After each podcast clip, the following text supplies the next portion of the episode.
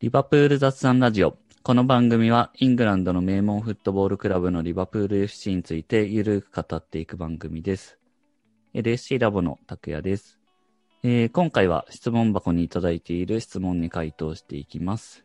一緒にお送りするのがイタツさんとマジスタくんです。よろしくお願いします。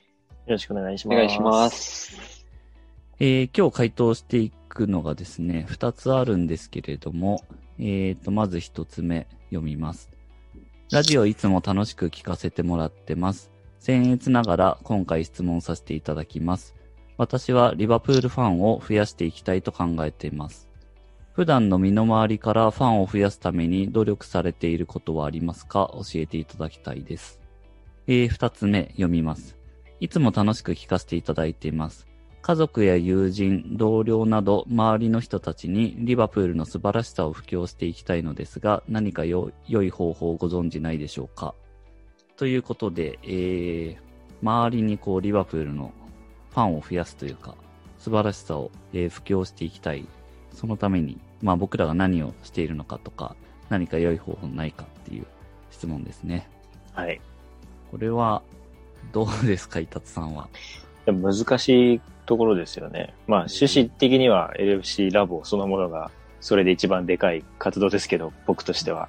うん。うん。うん。で、まあ、む無理に押し付けるの好きじゃないなって思ってる節があるので、まあ、いきなりこの質問をへし折っちゃうことになっちゃいますけど、うん。まあ、気にかけてくれる人がいたら教えてあげるくらいですかね。あとは、やっぱりこう、親と一緒に暮らしてた頃は、自分がこれだけ熱中してるので、親は自然と気にかけてくれるようになったりはしましたよね。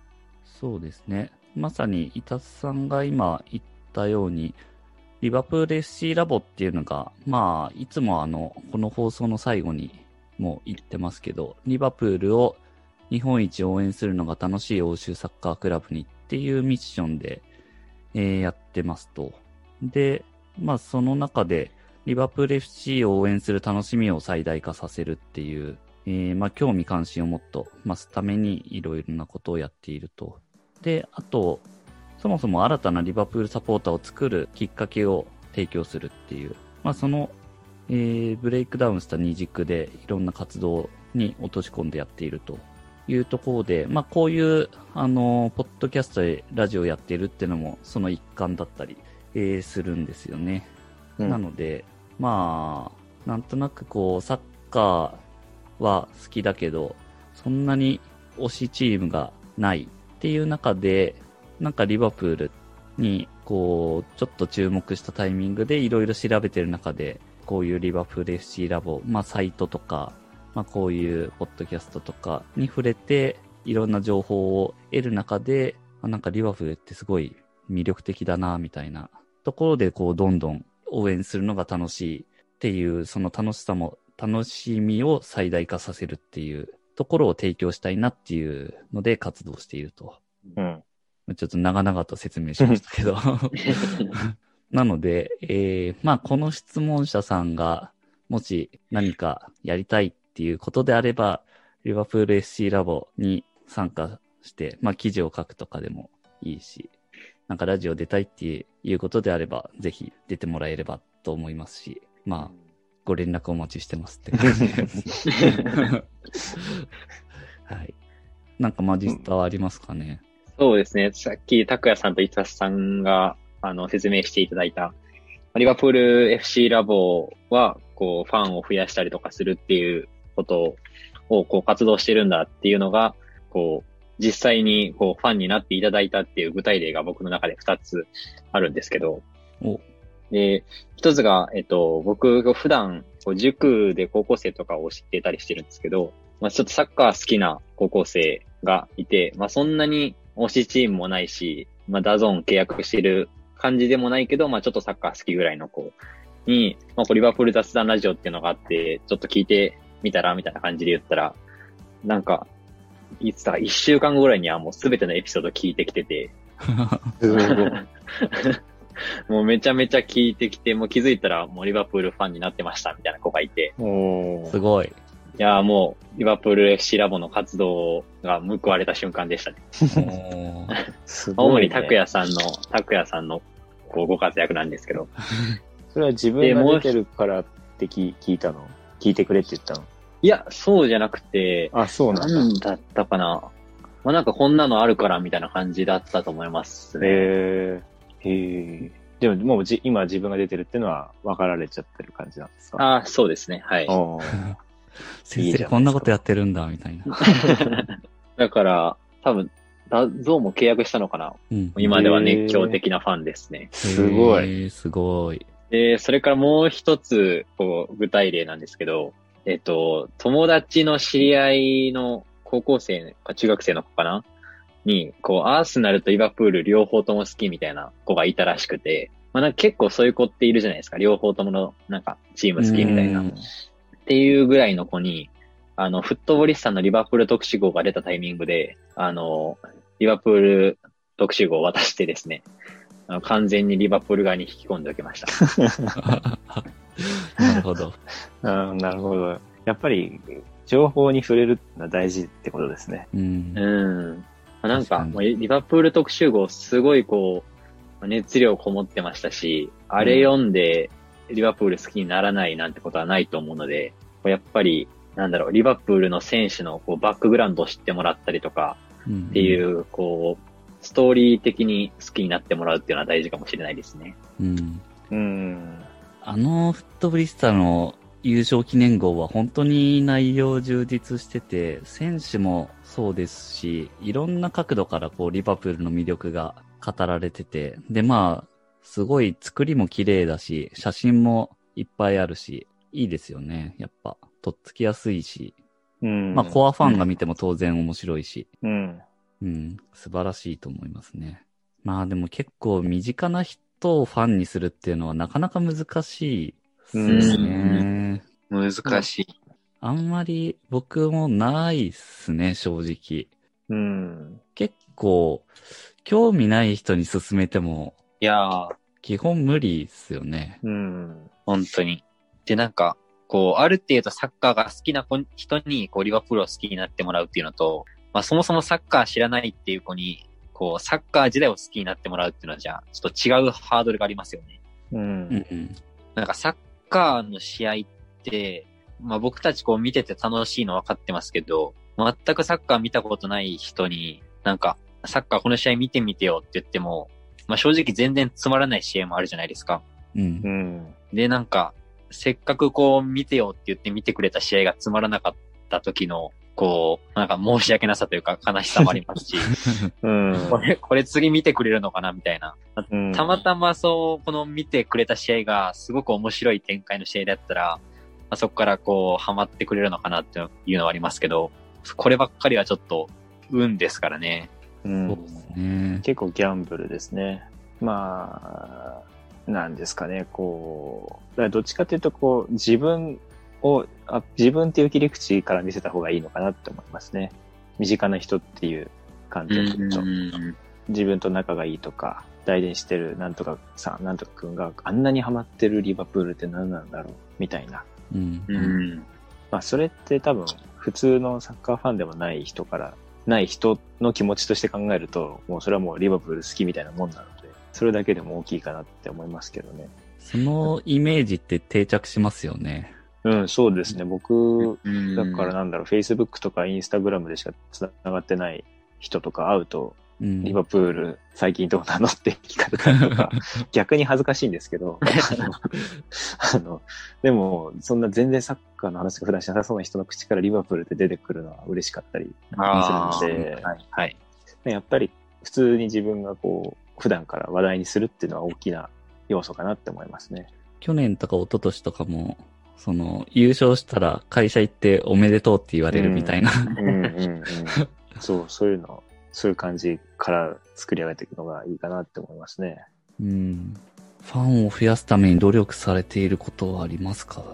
まあ、そういう意味ではあんま努力はしてないですよね。でまあ人のためにやることじゃないっていうのはありますけど、結果的に。そうなってる場合もあって、だったら嬉しいなっていう。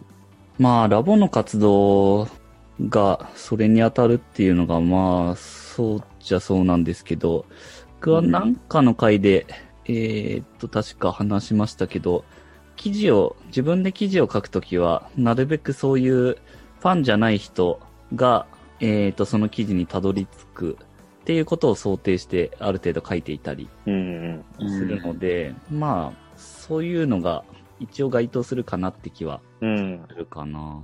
うん。なるほど。こう、リバプールだけじゃない切り口で、なんかこう取り上げてっていうところですね。まあ、ビートルズとかそういううんうん。うん。ところとかですけど。それも一種のつながりから派生してってことですもんね。そうですね。まあ、自分で発信するってことに尽きるかなって思いますね。うん。うん。そうですねなんか、まあ普段はリバプールの話ですけど、ワールドカップの期間中とか、すごいサッカー普段見ない人からいろいろ質問されたりとかしたので、うんうん。これでもしリバプールが来日とかしてたら、もっとこう、自分への関心、リバプールへの関心が高まると思うので、うん。そういったチャンスで効果を最大化できるかもしれないですね。普段から発信してると。まあ、うんそんな戦略的に日々リバプールと触れ合わなくてもいいとは 思いますけど。はい。確かに確かに。